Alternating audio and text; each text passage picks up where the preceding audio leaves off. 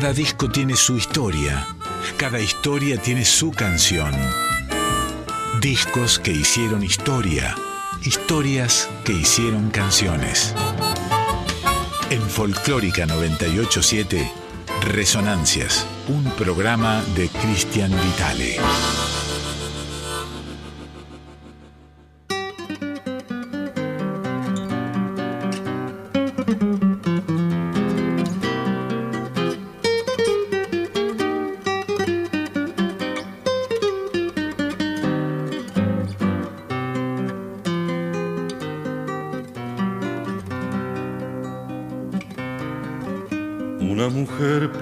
Parece mi guitarra, de mi dolor le sé confidenciar.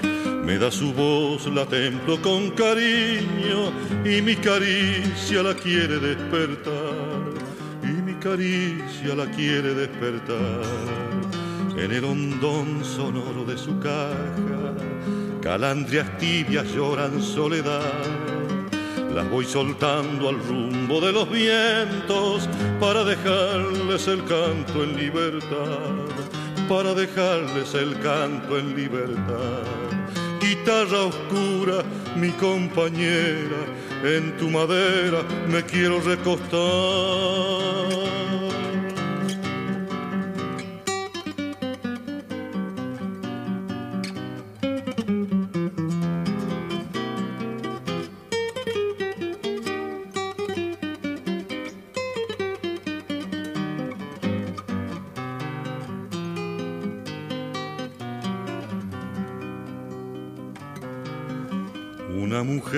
parece mi guitarra, ardiente voz, madero musical.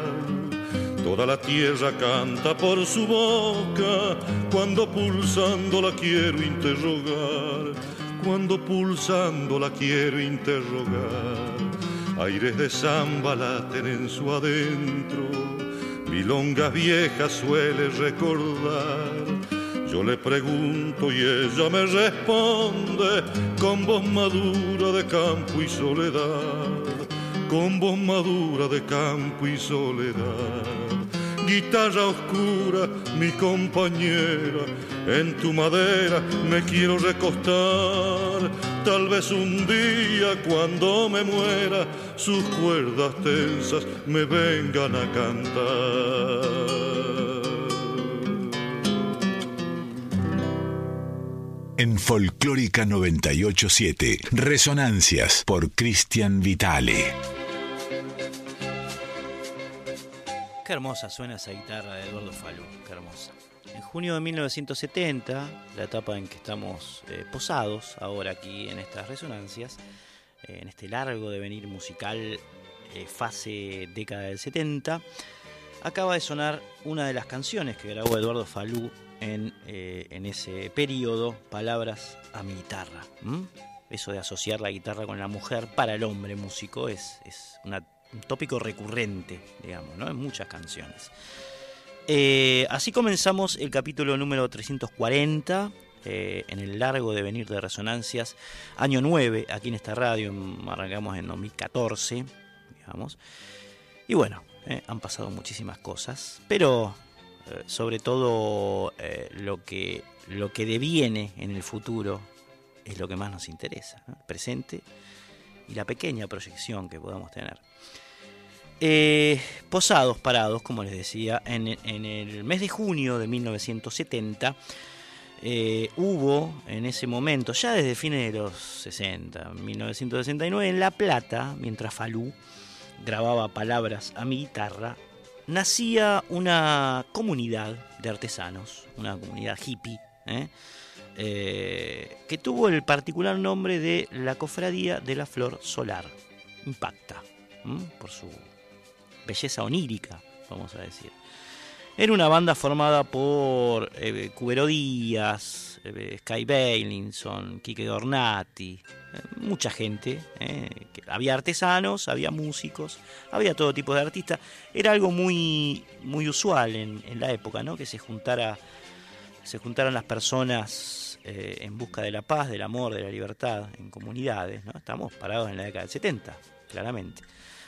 Y bueno, ellos hicieron punta allí por, por, esos años. Ya hemos hablado un poco de la comunidad de Arcoiris también, eh, que se formó eh, en ese periodo histórico. También de, otra comunidad que habían armado los Pedro y Pablo, Miguel Cantero y Jorge Durietz, en, la calle Conesa, eh, que dio, dio nombre al segundo disco de, del dúo, llamado precisamente Conesa. Y bueno, la, la cofradía de la Flor se instalaba, se insertaba en esta forma de vivir. ¿no? Eh, no duraron mucho, hubo muchos problemas con la policía. Bueno, eh, eran, eran épocas de dictadura que esperamos no vuelvan más. Eh, en las que, bueno, resultaba bastante difícil vivir, sobre todo si tenía una posición de cara a la libertad de en serio, de la libertad dicha como corresponde en su verdadera concepción.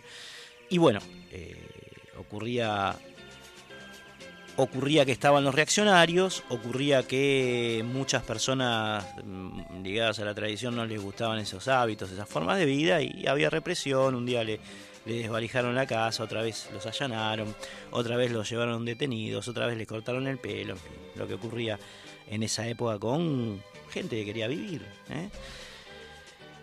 Fue fugaz entonces, hay un tema de la cofradía de la Flor Sola que se llama eh, Sombras fugaz en la ciudad, tal vez sea un poco referencial o autorreferencial, pero el que vamos a escuchar nosotros no es ese, ¿eh? forma parte de ese primer disco y único que grabaron en esa época, después volvieron eh, varias veces y, tienen otros discos más cercanos en el tiempo, pero el primero fue un, disco que impactó, impactó, ¿eh? se llamó La Cofradía de la Flor Solar, nombre epónimo, y el tema que vamos a escuchar ahora habla de una mujer sin Dios ni amor, ¿eh? una mujer que pedía pan en las calles mientras salía el sol, y que todos miraban pero nadie veía, este, este concepto recurrente, ¿no? De, del ser anónimo y solo en la ciudad, perdido, digamos, ante esas miradas que lo ven o lo miran, pero no lo ven. Lo miran, pero no lo ven. En este caso a ella. ¿eh? Por eso van a escuchar esta tristona canción de la Cofradía de la Flor Solar que nos habla de otro aspecto, de otra arista de, esa época, llamada precisamente Juana, que es eh, la personaje que, que los músicos de la cofradía retratan en esta canción y después seguimos, después vamos a seguir con la obra cumbre del día de hoy. Saben ustedes que siempre traemos un disco que es clave, que es el que le marca el pulso a la noche. Estamos en instancia de contexto, de marco. ¿eh? Y en esa instancia se mete, se impregna esta canción de la cofradía, como les decía, llamada Juana, grabada en junio del año 1970.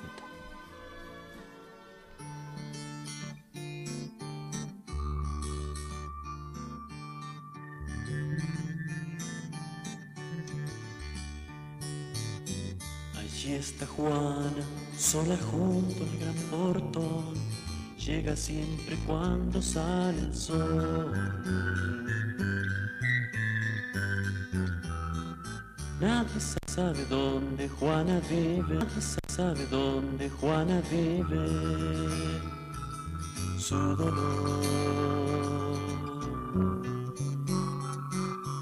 Y la gente no la ve, tiene su preocupación. Pobre Juana sin Dios ni amor. Ella pide poco, solo pide pan, no le dan. Ah.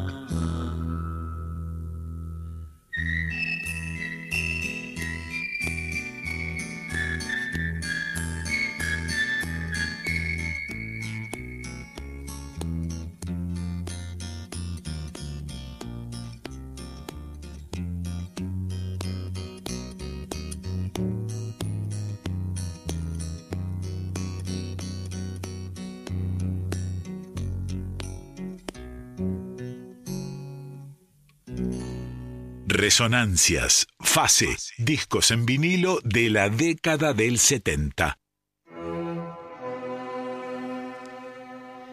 Hay una frase de las millones que tiene eh, la tercera parte de Herencia para un hijo gaucho, que será la obra cumbre, como les anunciaba antes del tema de la cofradía de Juana, que dice, algunos ven sin mirar, algunos miran sin ver.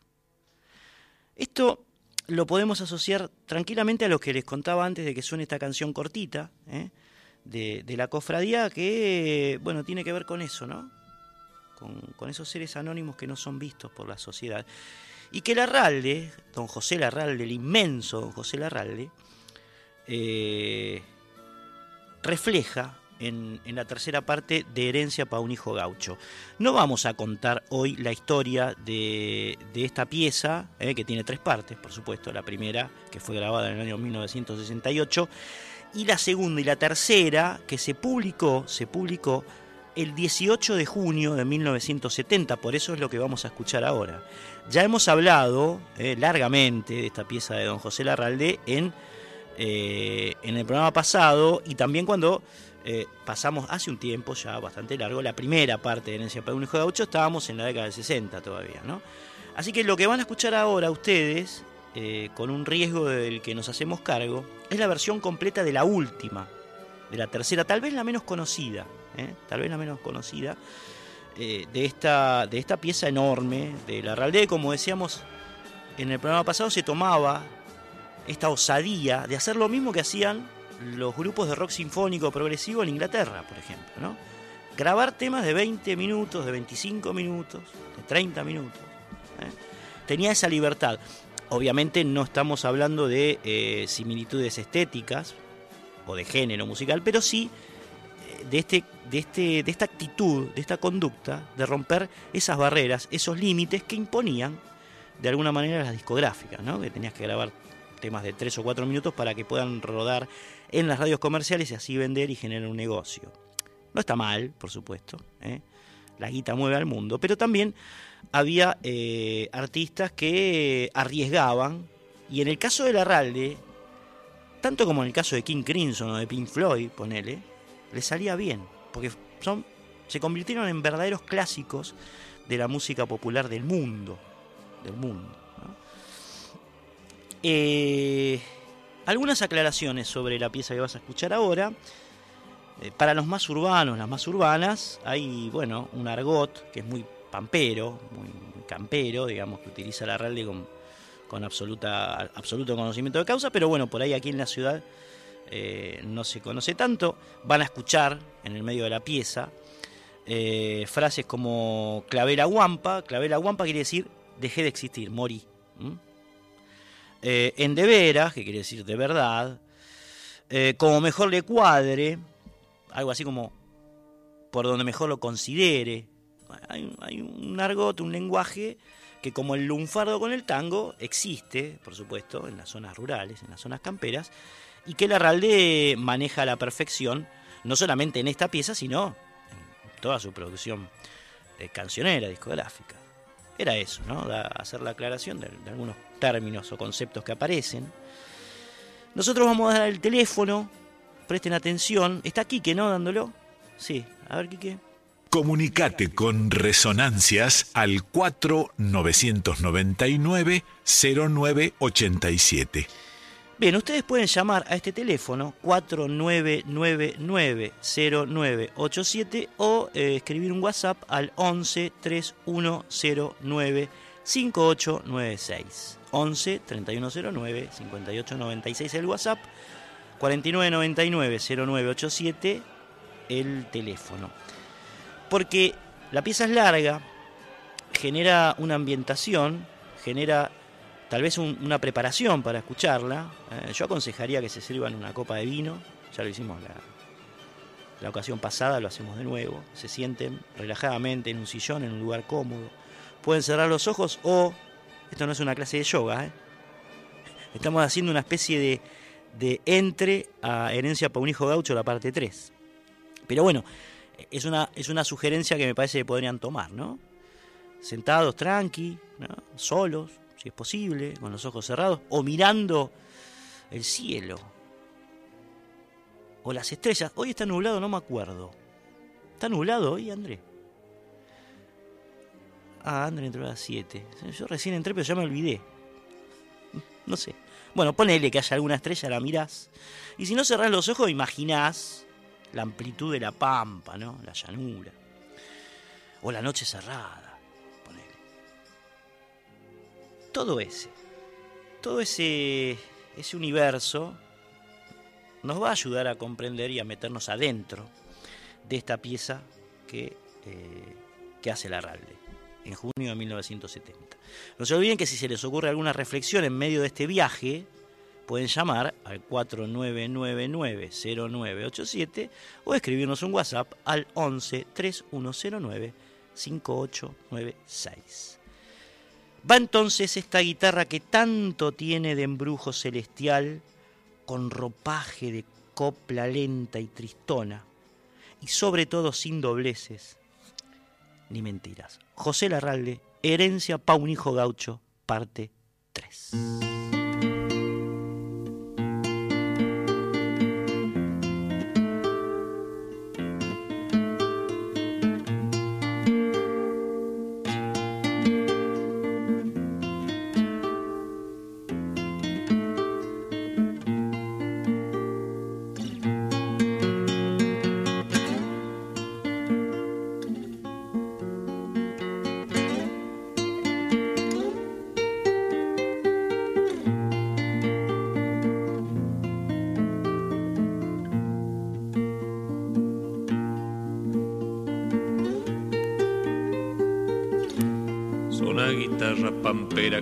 Preciso tu tristeza. Encerrame en la tibieza de tu embrujo celestial, que en esta gota de sal es un gaucho el que te besa. En el divino torrente de tu eterno divagar, tal vez se logre ensamblar mi copla lenta y tristona en gravísimas bordonas al cielo quiera llegar.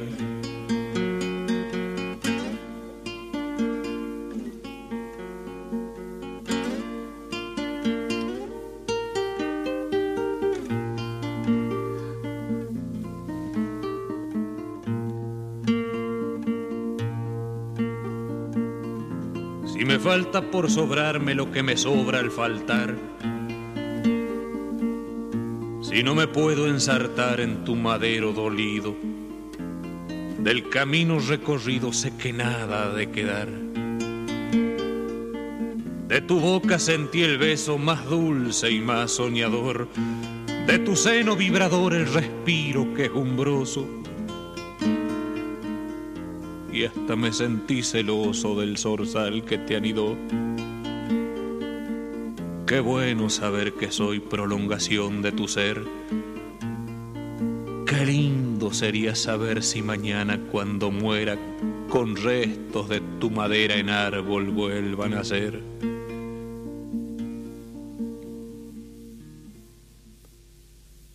¿Qué culpa tiene mi canto que un gaucho sea su dueño? Si fue el gaucho que en su seño depositó su confianza, ¿Cómo puede la esperanza saber si es grande o pequeño? Nadie sabe más que yo con mi defecto y virtud. ¿A dónde llega la luz y a dónde no ha de llegar? Quien no me quiere escuchar me ayudará con la cruz.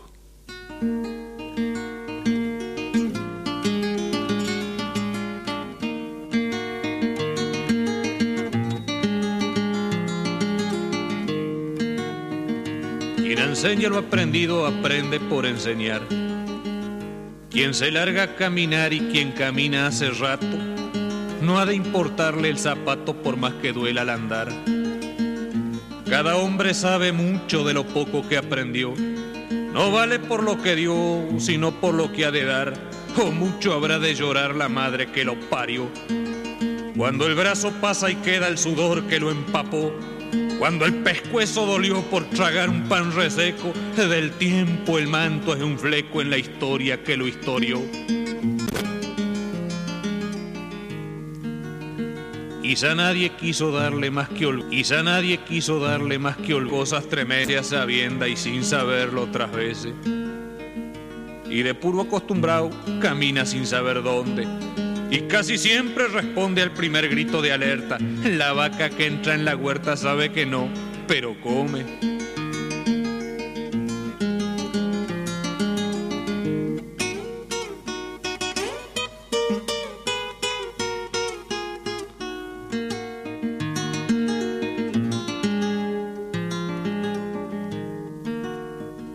Nadie se asombre ni piense que soy un mal educado Nadie se vea incomodado ni siempre tuve por costumbre y por pura convicción ser ante todo varón, sin dobleces ni mentira. Por eso es que alzo mi lira libre, cual vuelo de gorrión. Jamás pretendió mi canto ser castigo para ninguno. En reflexión consumo y en reflexión se baraja que el que tuvo cola de paja solito le brotó el humo. Tal vez mi, podría mi copla, y ojalá Dios sucediera, cantarle al gato, a la pera o al pan de la buena mesa. Y en vez de cantar tristezas, alegrías verdaderas, A Naides le ha de doler la verdad si la conoce. Tal vez no le cause goce, tal vez le incube rencor, pero es peor ese dolor porque su alma reconoce. No hay cárcel más verdadera para el hombre que tiene Dios que ser sordo a toda voz y ser mudo a toda oreja. El alma se pone vieja sin consuelo y sin perdón.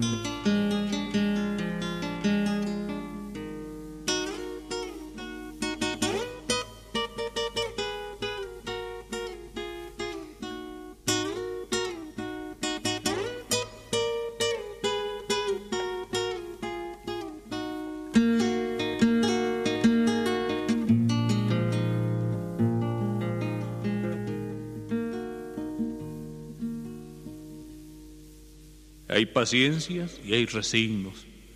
Hay tiempo y hay comunión. Cada hombre es el patrón de la cosa más inmensa. Si cultiva su vergüenza, estivará comprensión. A lo mejor ya lo he dicho y caigo en la redundancia, pero con mucha constancia y repitiendo se saca, redundanciando las vacas engrandecen las estancias. Por eso a veces repito las cosas que ayer ya dije el repetir no me aflige porque lo viejo es lo nuevo. Todas las aves dan huevo, después el hombre es el que elige. ¿Para qué voy a decir buen día si eso ya lo dije ayer? Hay cosas que habré de ver y hay otras que las he visto. Repite su canto el misto por ayer, hoy y después. También se repite el sol y la luna y las estrellas, el mostrador, las botellas, el viento y los aguaceros y en el canto verdadero se van repitiendo huellas. Que no haya malentendido en esto de repetir. Cada uno habrá de seguir por donde mejor le cuadre. Así lo pensó mi madre, por eso es que estoy aquí. Yo siento, pienso y me doy, pero me doy sin usura. No me gusta la gordura que suebra porque molesta. Y antes de pechar la cuesta abajo a tantear la montura, no sé cómo ni por qué sé cómo y por qué es que sé. Sé que el agua es para la sed y el fuego para dar calor. Y sé que todo lo peor es mejor verlo otra vez.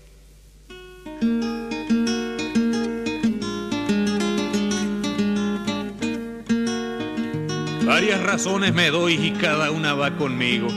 Yo soy mi propio testigo, mi fiscal, mi defensor. Y mi juez es el honor de todo aquel que ha vivido Nadie me puede juzgar si no tiene un buen derecho, que valga por lo que ha hecho y esté bien reconocido. No acepto que un comedido me dé a serrín por afrecho. Quiero que le cueste poco entender mi explicación. A veces por barrigón no alcanza a prender el cinto, por eso es que se lo pinto flaquito pero huertón.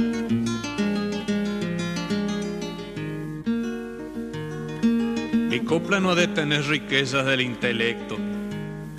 Reconozco lo imperfecto que alguien me pueda tachar, pero en sentir y verdad, por sano me juego el resto. No puede tener maldad que por maldad fue sufriendo. Y yo explicarle pretendo que el que hace mala sabienda, siempre le chingan las prendas y vive echando remiendo. Siempre el hombre ha de pensar que en cada mala intención da lugar a un refalón que puede ser perdicioso. Todo campo es refaloso si no se tiene razón.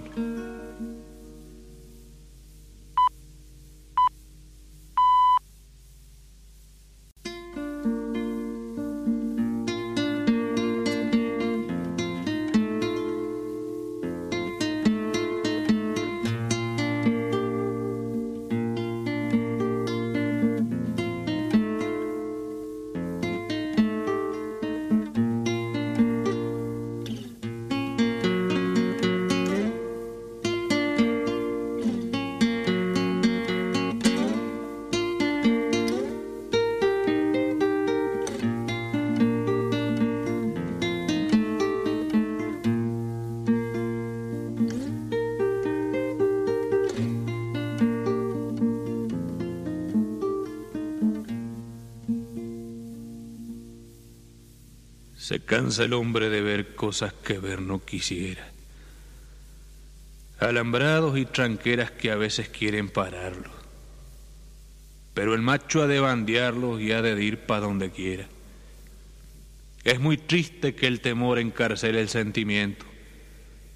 Es muy triste estar contento para disimular tristeza. De los pies a la cabeza crece todo por adentro. Y mala de conseguir paz y consuelo el maleta. Siempre andará las gambetas viviendo de lo emprestado. A mí también me ha pasado por una triste galleta.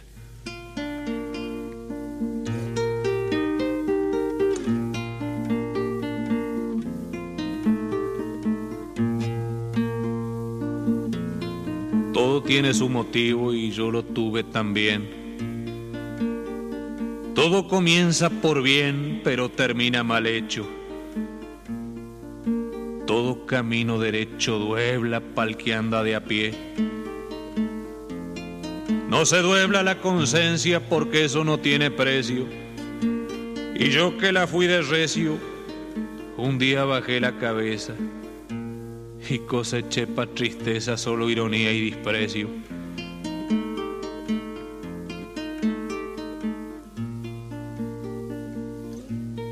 Pero todo de servir pa' experiencia verdadera. Se atora la volcadera por nueva porosidad, pero las leguas aradas le ponen brillo en de veras. Del cielo viene la luz, pero el hombre la reparte y aunque hay luz en todas partes, algunos viven a oscuras. Pero si hay luz en la chura, lo demás es cosa aparte.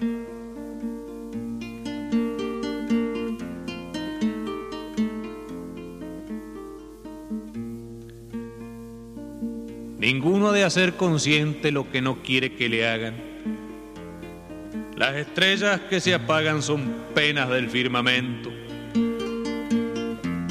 y yo pienso pa' mi adentro, Dios, dale luz a mi alma. No sé si podré entender a dónde quiero llegar. Algunos ven sin mirar, algunos miran sin ver, y yo doy mi parecer por cuenta mía nomás.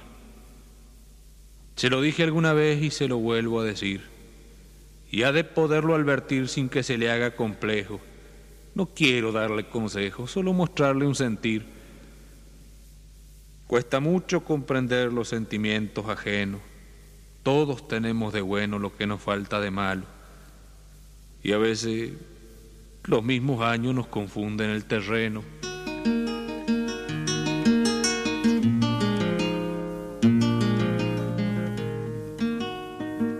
Y a la larga o a la corta y por más vuelta que dea, la sombra siempre se apea más rápido que la pata. Nace junto a la alpargata y crece hasta donde desean. Depende por depender todo ser de independencia. Depende la providencia, también lo premeditado. Depende lo evidenciado por depender de evidencia.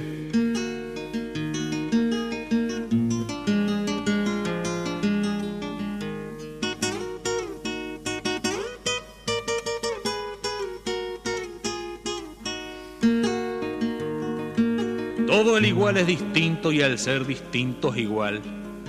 En diferencia cabal se asemeja toda cosa. No nacen rosas de rosas y sí rosal de rosal. Nunca se debe envidiar lo bueno que otro posea. Trate de ganarlo y vea que sea justo y merecido. El plato bien conseguido ni se eruta ni patea cuando tenga un entripao, no se quede con las ganas. Prefiero pensar macanas y tragar por no escupir. A ningún lado ha de ir gorgoreando como rana. Por favor, no se me olvide y que esto quede latente. Defienda con uña y diente la libertad de su tierra. Recuerde que en toda guerra está la treve caliente.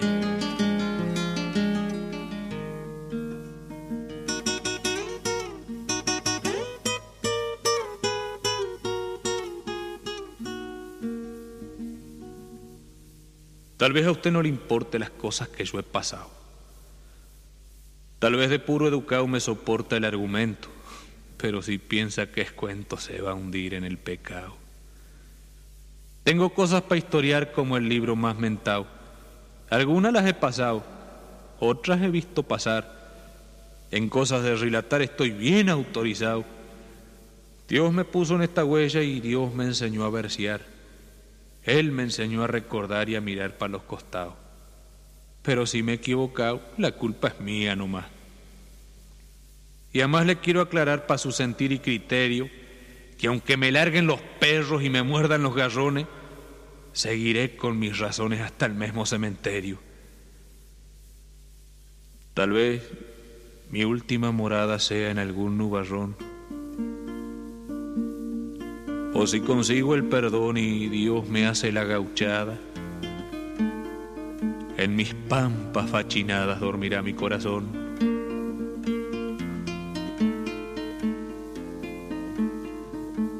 Y el día que clave la guampa y mi cuerpo se aguzane, el día que se desgrane la espiga de mi osamenta, solo Dios me hará la cuenta porque a Él le entrego mis vales.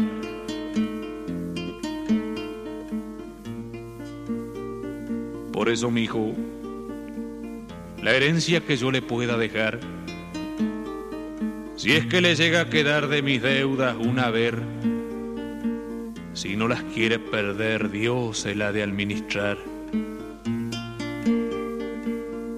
A lo mejor queda un saldo de errores que cometí. Si llegaran a ser así, no tenga empacho en decirlo. Tal vez llegue a maldecirlo si me quisiera encubrir. No niegue mi voluntad por más que adentro le duela. Encubrir es mala escuela, por eso la estoy negando. Si yo viví equivocando, no quiero ser sanguijuela.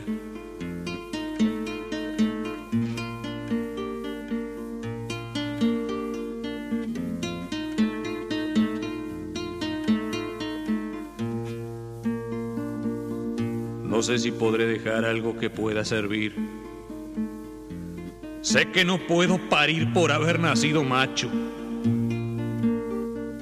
pero no olvide muchacho que yo ayudé a concebir. Por eso, mi hijo, repito que consejo no le doy. El canto que canto hoy y el canto que ayer canté, mañana lo cantaré de puro criollo que soy.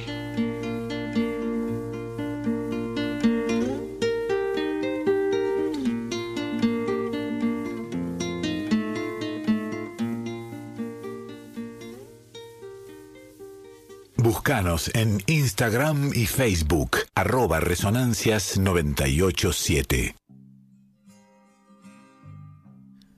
Lo que acabas de escuchar es la larga versión que implica la parte 3, la tercera parte de Herencia para un hijo gaucho, publicada el 18 de junio de 1970. ¿eh? Y con esto concluía la saga de eh, esas, tres partes. Eh, en las cuales, bueno, el Pampa sugiere a su hijo, no, no aconseja, sugiere. Aquí hay una diferencia que es, eh, es importante, digamos, si bien eh, vamos a decir que el canto del arralde, la poesía del arralde, la lírica de, de José, del Pampa, está muy impregnada de, bueno, la herencia Martín Fierrista, ¿no? El Martín Fierro de José Hernández es claramente junto con Santos Vega, tal vez, ¿no? Eh, la cosmovisión, la cosmovisión campera de la llanura, de la vida del gaucho, que aplica de alguna manera eh, José Larralde a varias de, sus composiciones, sobre todo las composiciones de esa época, ¿no? Entre fines de 60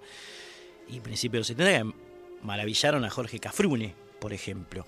Pero en este caso se distancia eh, de aquella famosa frase de José Hernández, el padre que da consejos más que padre es un amigo, ¿no? Y él dice, en Herencia para un hijo gaucho, todo lo contrario, dice, por eso mi hijo, repito, en una de las últimas frases, ¿no? De las últimas estrofas, que consejos no le doy, el canto que canto hoy y el canto que ayer canté, mañana lo cantaré de puro criollo que soy. Él no le da consejos a su hijo.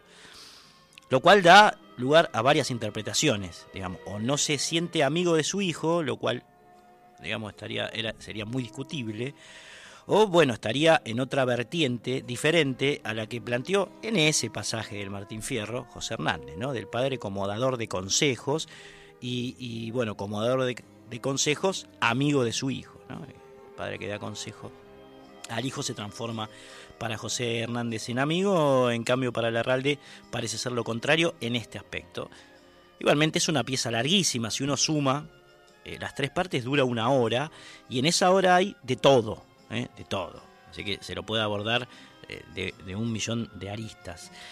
Y tiene esta característica que decíamos, el riesgo o la osadía de animarse a hacer una pieza musical que ocupaba todo el lado de un disco, un disco de vinilo, ¿no? El long play, ¿se acuerdan? Larga duración.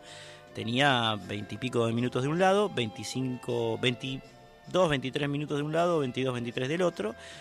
Y estas piezas ocupaban todo un lado. Todo un lado. Es un riesgo, ¿no? Había que conseguir una radio que te pase este tema. Por eso siempre recalcamos aquí la importancia de los medios públicos, ¿no?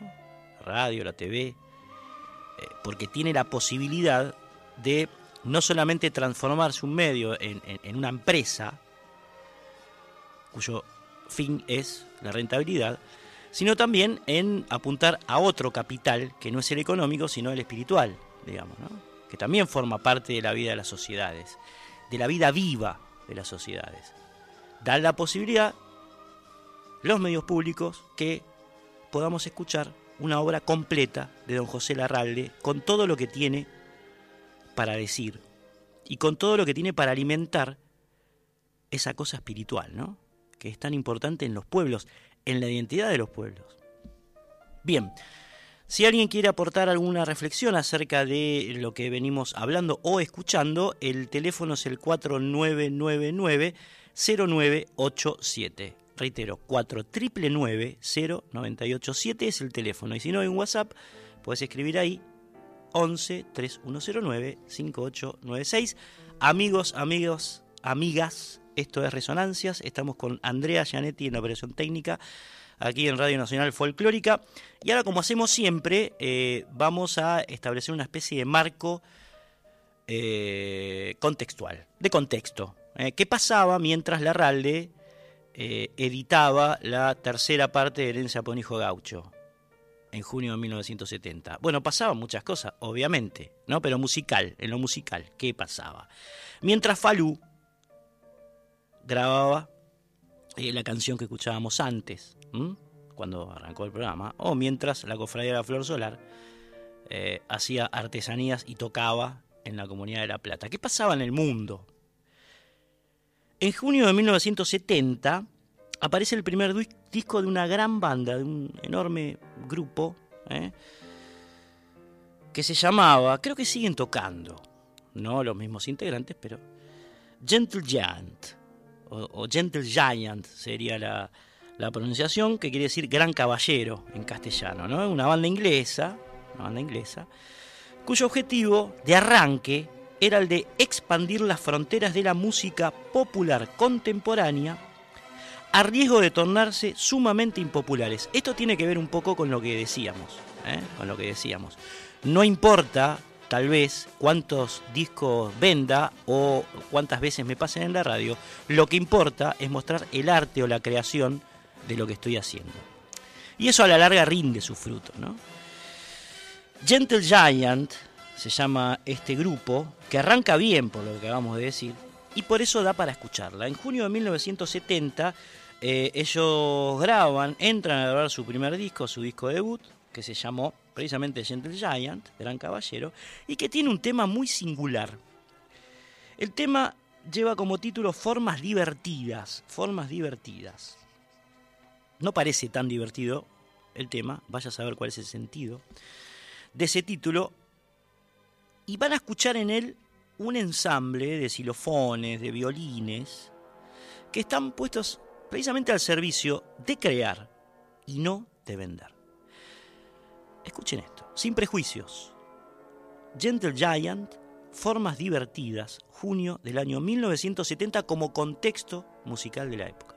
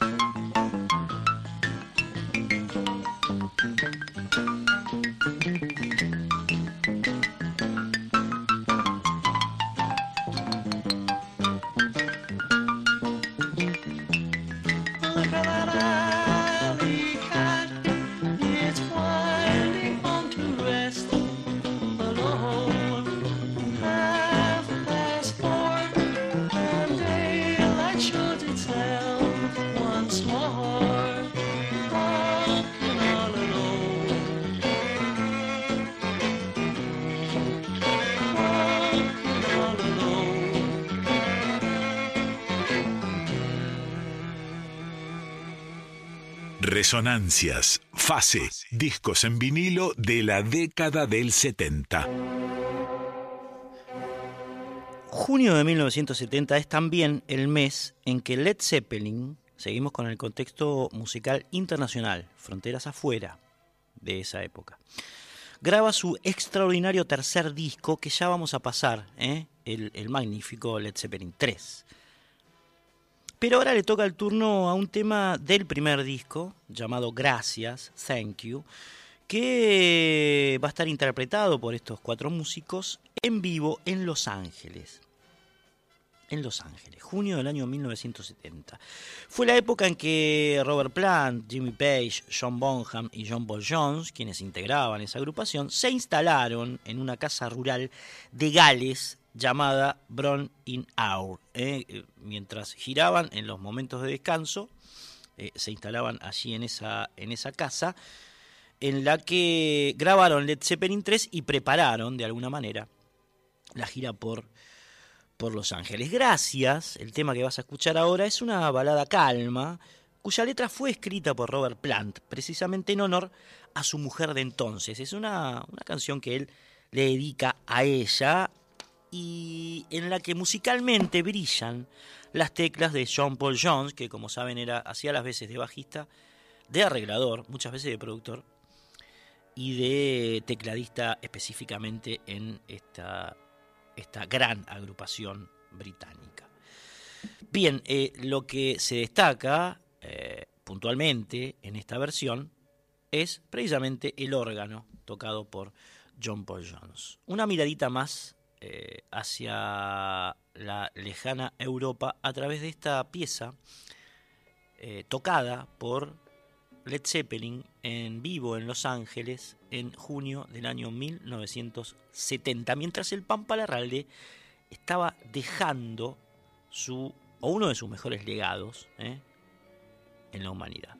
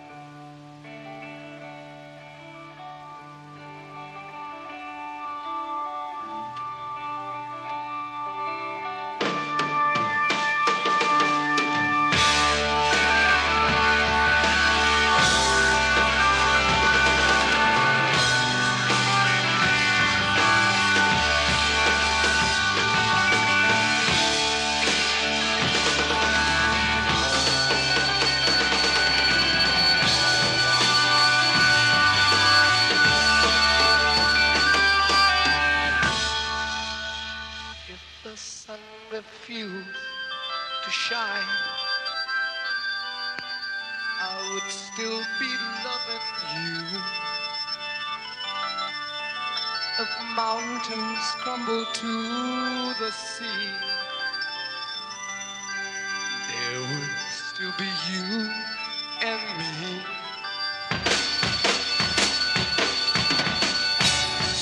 Kind woman, I'll give you my heart. Kind woman, nothing more. Little drops of rain whisper all the pain. Tears of love's lost in the days gone by. There is no wrong. Together we shall go till we die. My, my, my, Happiness no more.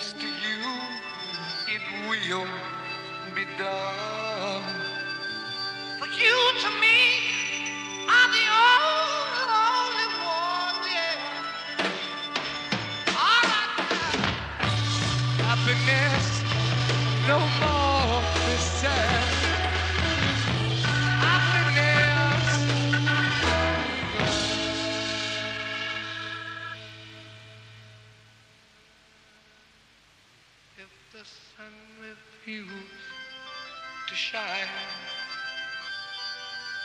I would still be loving you. If mountains crumble to the sea,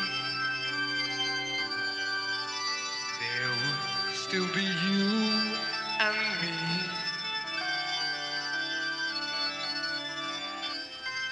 Bum, ba, bum, ba, bum, ba, bum. Thank you.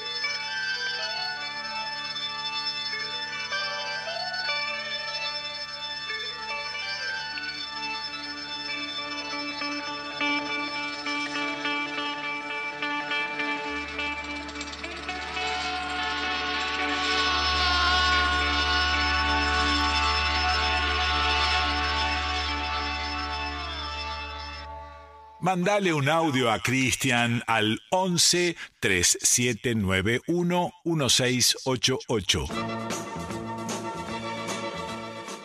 Hacía cuatro años que el jamaiquino Bob Marley, estamos hablando de junio de 1970, había adoptado la filosofía Rastafari, muy influenciado por supuesto por la visita del emperador etíope Haile Selassie a Kingston, ahí a Jamaica, donde por supuesto Marley había nacido. Estamos en Jamaica ahora, en este eh, contexto internacional de la época, de la música internacional de la época, ¿no? De esa impronta, de la impronta Rastafari, está imbuido este tema en sí mayor que vas a escuchar ahora, cuya letra refiere precisamente a darle ánimo a todas aquellas personas eh, que por supuesto lo puedan receptar, acerca de un cambio espiritual que Marley esperaba, era la filosofía Rastafari, digamos, ¿no? ese, cambio espiritual interno, que Marley y los suyos, y todos los que seguían esta, esta tendencia espiritual, esperaban, esperaban para finalmente sacar por la época a la sociedad de su cautiverio. ¿eh? Otra vez volvemos sobre la idea de la libertad, muy presente en la década de 70. Una libertad que no tiene nada que ver con lo que ahora dicen, se dicen libertarios, digamos, no, no estamos hablando de eso, estamos hablando de la, libertad eh, verdadera, no la libertad económica. Eh, bien, esta canción que vas a escuchar ahora de Marley, que se llama Animar, entonces está influenciada por, eh, por esa cosmovisión Rastafari y se llama precisamente Animar. Es otro retrato de época, de otro, lar, de otro lugar, que combina, que combina Etiopía con Jamaica. Animar por Bob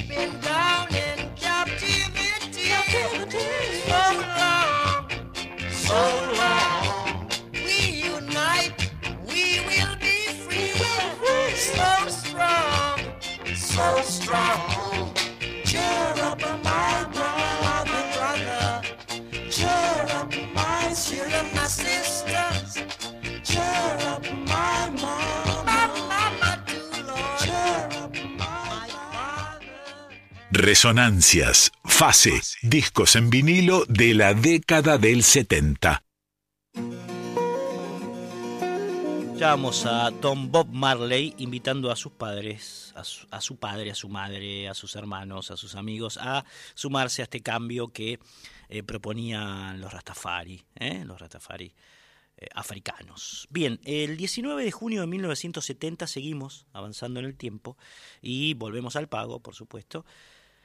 Eh, el dúo Pedro y Pablo, que está bastante presente en nuestro programa por estas épocas porque estaban muy prolíficos ellos. ¿eh? Ya hemos hablado del origen, eh, incluso hemos pasado entrevistas a Miguel Cantilo, a Jorge Durietz, de, de este dúo de música urbana, con música urbana de Buenos Aires. El 19 de junio, decíamos, del 70, ellos graban una canción que sería emblemática, un clásico mm, de nuestra música popular, llamada ¿Dónde va la gente cuando llueve?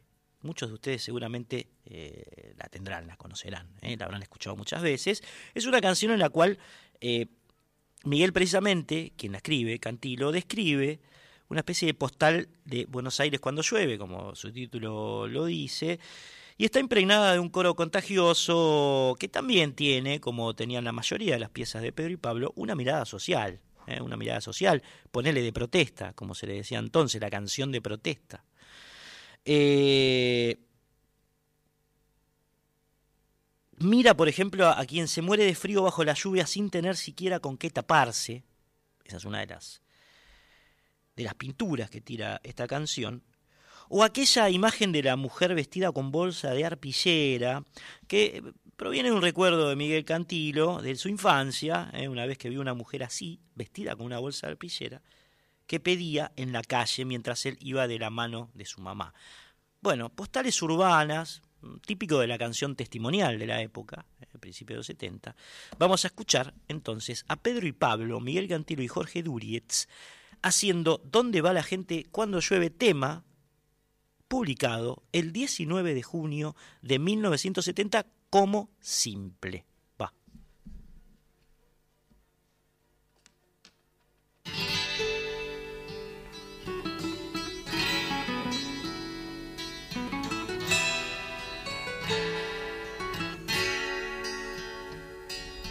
Una lluvia cae lentamente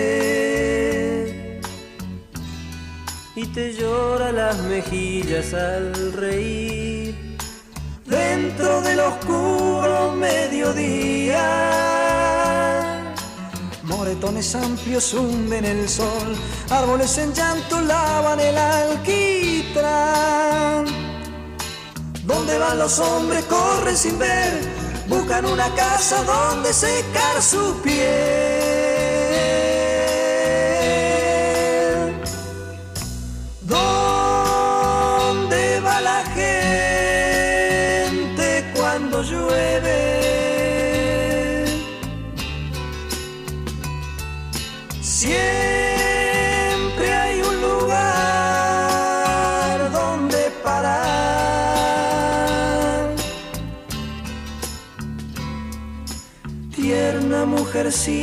Sumergida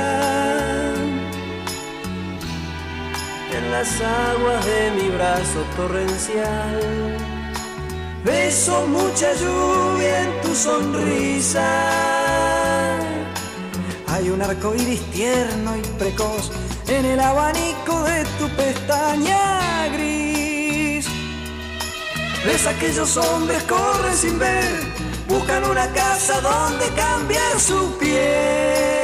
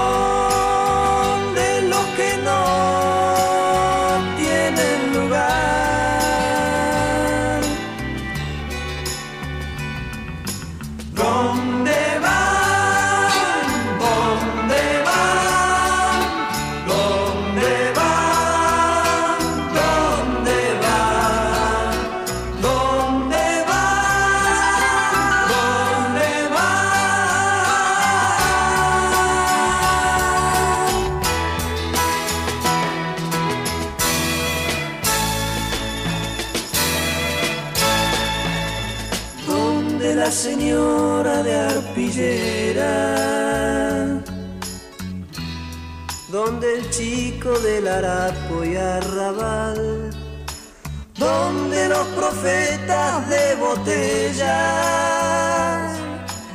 una chimenea fuma su paz sobre la terraza que ellos jamás podrán. Vamos a la lluvia, niña de sol. Ves que todos corren, pero no todos van.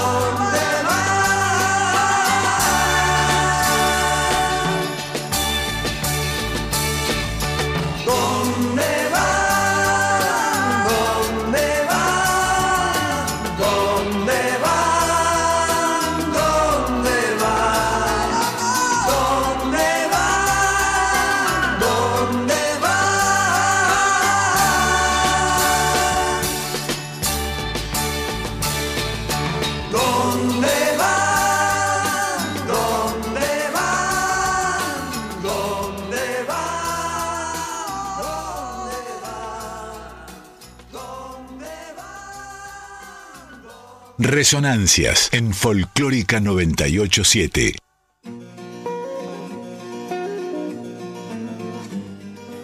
Su mera biografía enmarca a Leopoldo Marechal como un distinguido poeta, narrador, dramaturgo y sobre todo novelista, arrojado al mundo el 11 de junio de 1900.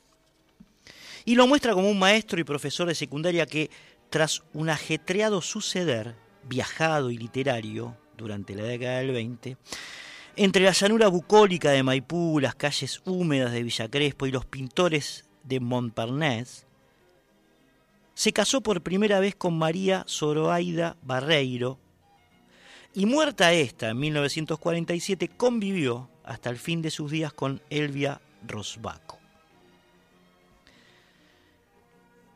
Elvia Amor, musa del Heptameron, a la que alguna vez él le escribió algo así como cuando sueñas la construcción del mundo es una risa de albañiles. Marechal también fue un profundo y prolífico nigromante de las palabras, capaz de anudar metafísica con personajes risueños y terrenales de la pampa o del barrio.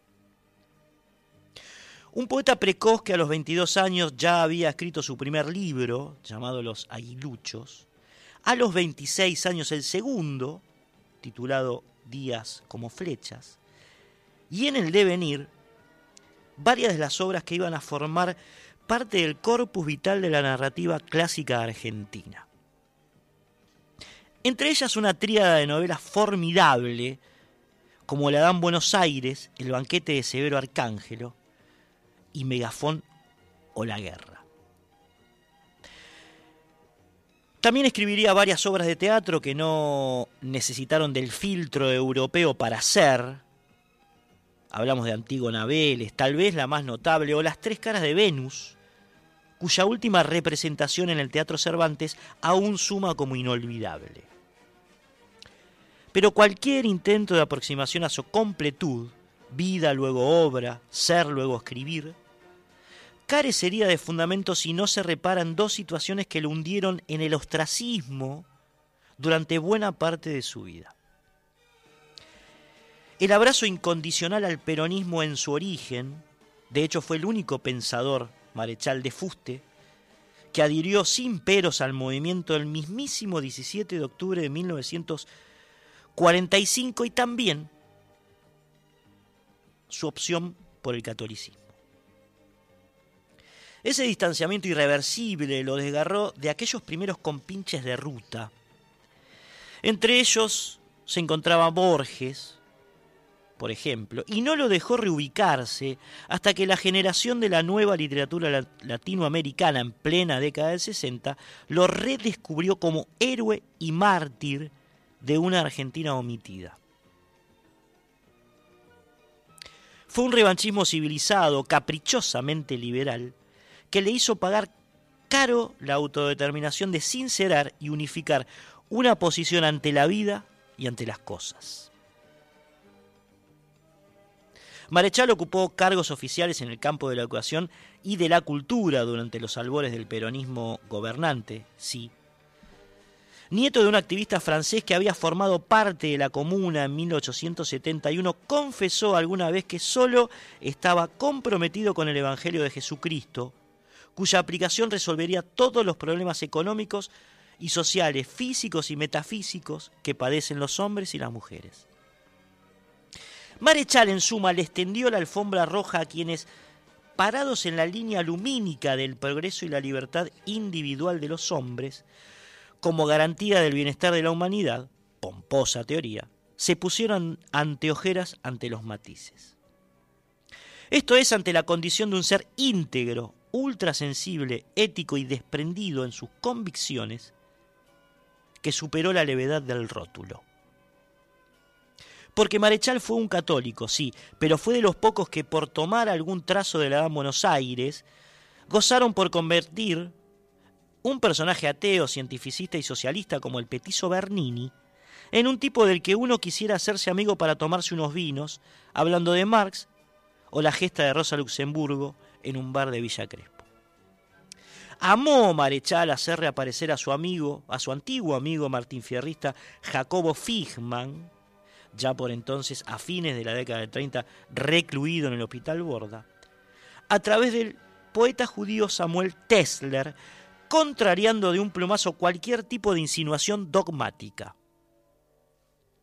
Y fue un católico de casi 70 años que en el Vitul final, escrito en 1968, o más claramente en Megafono la Guerra, disfrutó con locura en eso de meterse en un happening de época, describir ese cosmos lisérgico y, por qué no, tentarse con él. O provocar que el loco más loco y libertario de los rockers argentinos de todos los tiempos, Miguel Abuelo, se apropiara de una frase suya, que está en el banquete de Cerbero Arcángelo, para bautizar su grupo, Padre de los Piojos, Abuelo de la Nada. De ahí sale el nombre de ese libro, de Leopoldo Marechal, sale el nombre que Miguel Abuelo tuvo que ponerle a su banda, porque le preguntaron cómo se llamaba y él no tenía un nombre, y le salió eso. Marechal fue un católico que cambió el Valle de Lágrimas por un sentido lúdico y alegre de la vida, ya que la tristeza, decía él, es un juego del diablo. También fue un peronista, sí, porque pensaba y decía cosas como un poeta lo es verdaderamente cuando se hace la voz de su pueblo, es decir, cuando lo expresa en su esencialidad, cuando dice por los que no saben decir y canta por los que no saben cantar. O consideraba al hombre, al hombre de letras, como un manifestador de su pueblo. Hablaba de octubre del 45, por ejemplo, como el pueblo en acto, o de dos Argentinas una en defunción cuyo cadáver usufructúan, escribió, los cuervos de toda índole que la rodean, cuervos nacionales e internacionales. Cualquier coincidencia con la realidad no es pura coincidencia. La realidad de hoy. Y otra como en Navidad y crecimiento que lucha por su destino, que padecemos orgullosamente los que amamos a la patria como una hija. Fue peronista por patriota y no por acomodaticio. Fue un peronista y un católico que difundió su apoyo a la Revolución cubana cuando aquel gobierno lo participó como jurado del concurso de literatura de la Casa de las Américas en 1967. O porque uno de los grandes ejes de sus narraciones fue reelaborar mitos a través de personajes y episodios nacionales.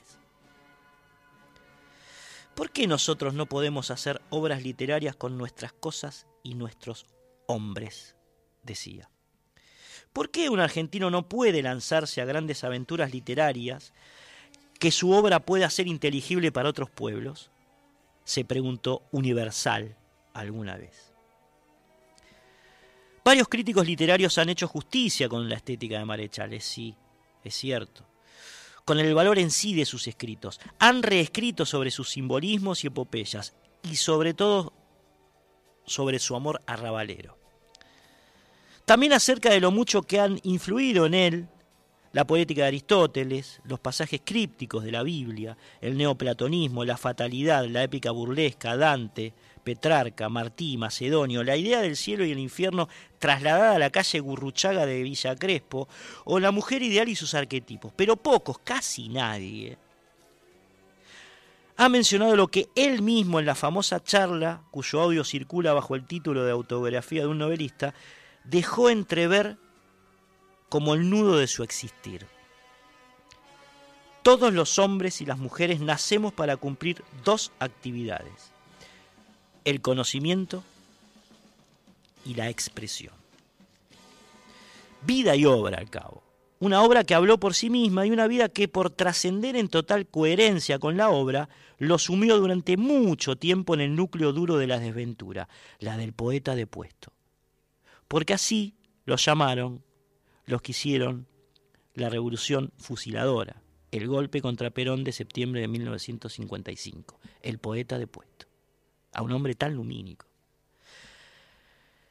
Bien, acaban de escuchar eh, un artículo que escribimos para el diario Página 12, cuando se cumplieron 40 años de la muerte de Leopoldo Marechal. Eh, esto fue en 2010, ¿m? el 26 de junio de 2010 escribimos esto. Un 26 de junio de 1970 había fallecido Leopoldo y por eso lo estamos trayendo. ¿Eh? Por eso lo estamos trayendo.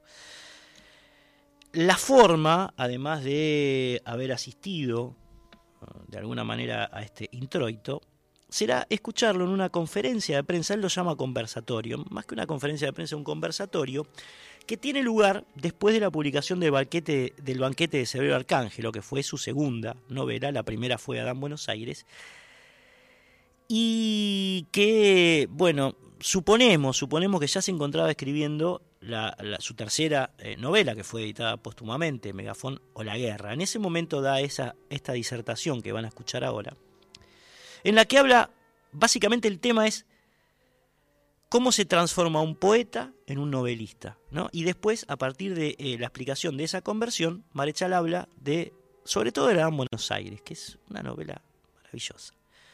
Con solo imaginar que algunos dioses se enfrentan a otros dioses en un partido de fútbol, reencarnados en dos hinchadas, la de Racing y la de San Lorenzo, es algo maravilloso, un poder imaginativo enorme.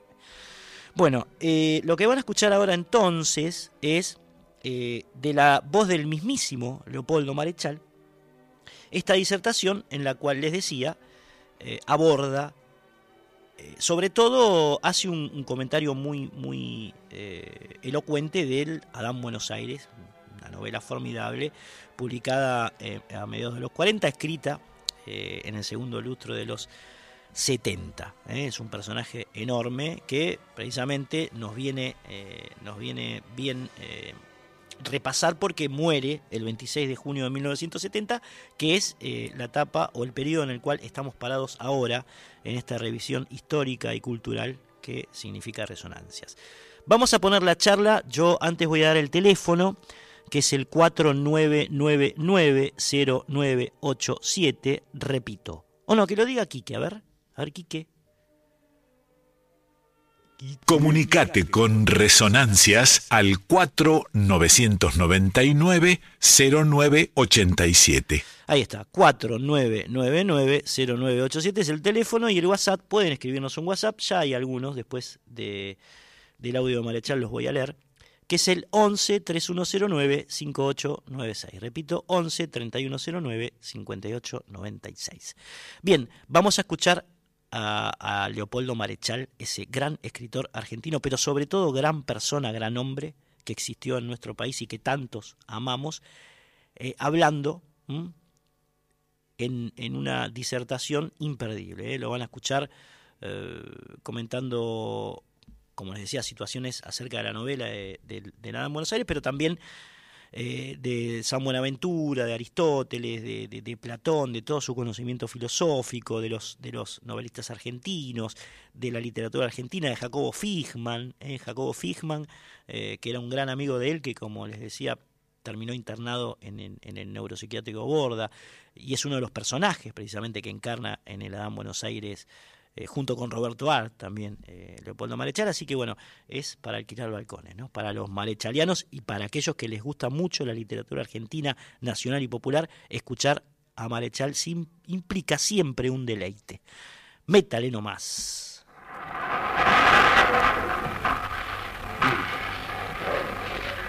No, en primer lugar agradezco las eh, palabras de la señorita directora y las eh, palabras de mi joven amigo Clemente, que como ustedes comprenderán se debe más a su benevolencia y a mis merecimientos. Y también agradezco a Olivetti Argentina porque me da esta oportunidad de estar con ustedes esta noche en una breve disertación que yo hubiera deseado fuera más vale un diálogo con ustedes.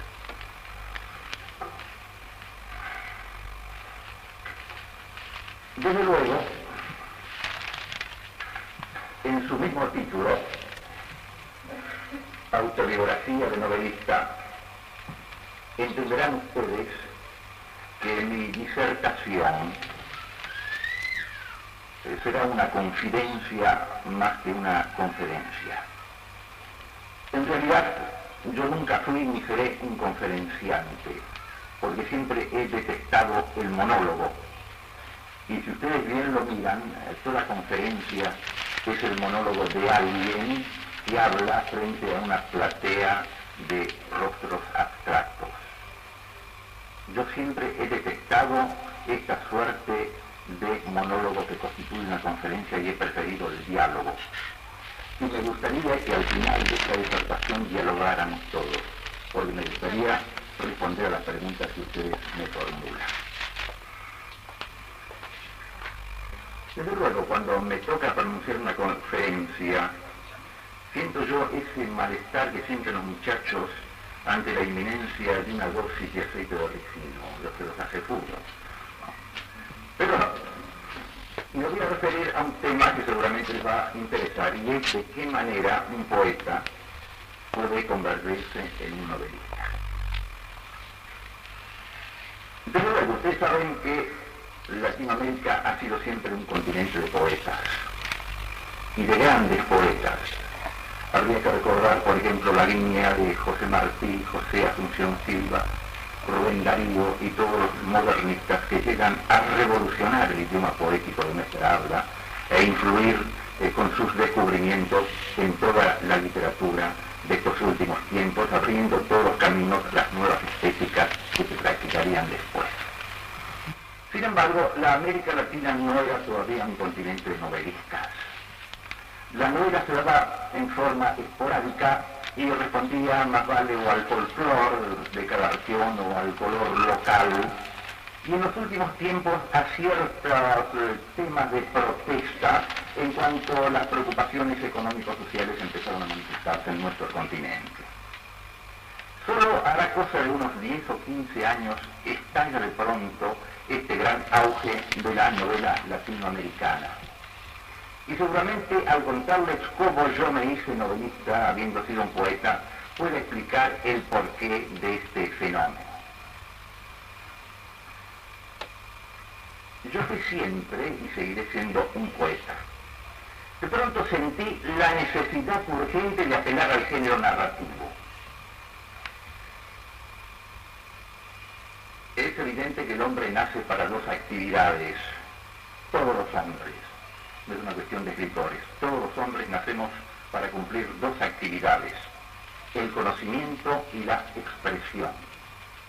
Puede decirse que todos los gestos o palabras que dice el hombre desde que nace hasta que muere están enderezados a conocer algo o a expresar algo. Luego, entre todos los hombres, el poeta, el escritor, es un ser expresivo, yo diría que en grado eminente, es en un grado superior al que lo son el resto de los hombres. Y en mi aventura de conocimiento, que requería su expresión, sentí de pronto la necesidad de expresar un encadenamiento de experiencias y ontologías no transmitibles por el modo poético convencional, por el poema propiamente dicho. Y lógicamente tuve que apelar a la novela, a mi primera novela, a una novela que yo estaba planificando vagamente de algunos años antes porque la necesitaba como género de expresión. Yo tenía que ser un novelista, pero tenía que ser un novelista sin dejar de ser un poeta. Y ahí estaba el problema que a mí me atormentaba. Las definiciones cambiantes de la novela que había escuchado me, preocuparon bastante tiempo. Yo me acuerdo que por aquellos días uh, un gran escritor amigo, que seguramente ustedes conocen ya porque ha entrado casi en la leyenda de nuestra literatura, Macedonio Fernández, conversábamos a veces sobre la novela y nos preguntábamos qué cosa es la novela. Macedonio, que estaba planeando también vagamente su famosa novela de la Eterna, Duró mucho porque resulta que la novela no tenía ninguna definición precisa y que cada gran novelista que aparecía venía a destruir todas las definiciones que se habían hecho antes acerca del género.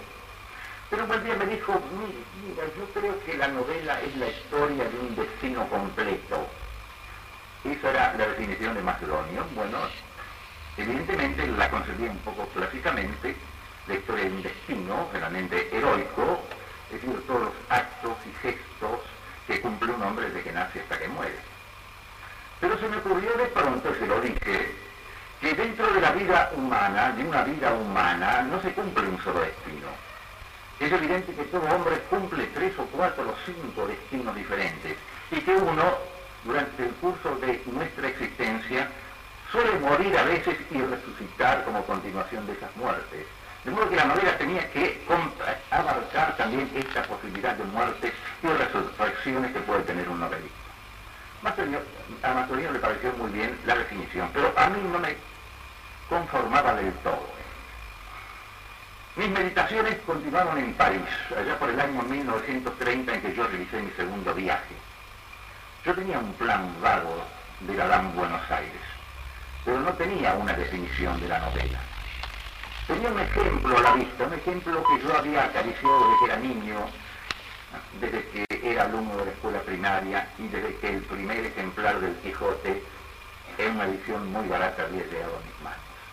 Desde entonces pensé que el paradigma del novelista era Cervantes y el paradigma de la novela era evidentemente el Quijote.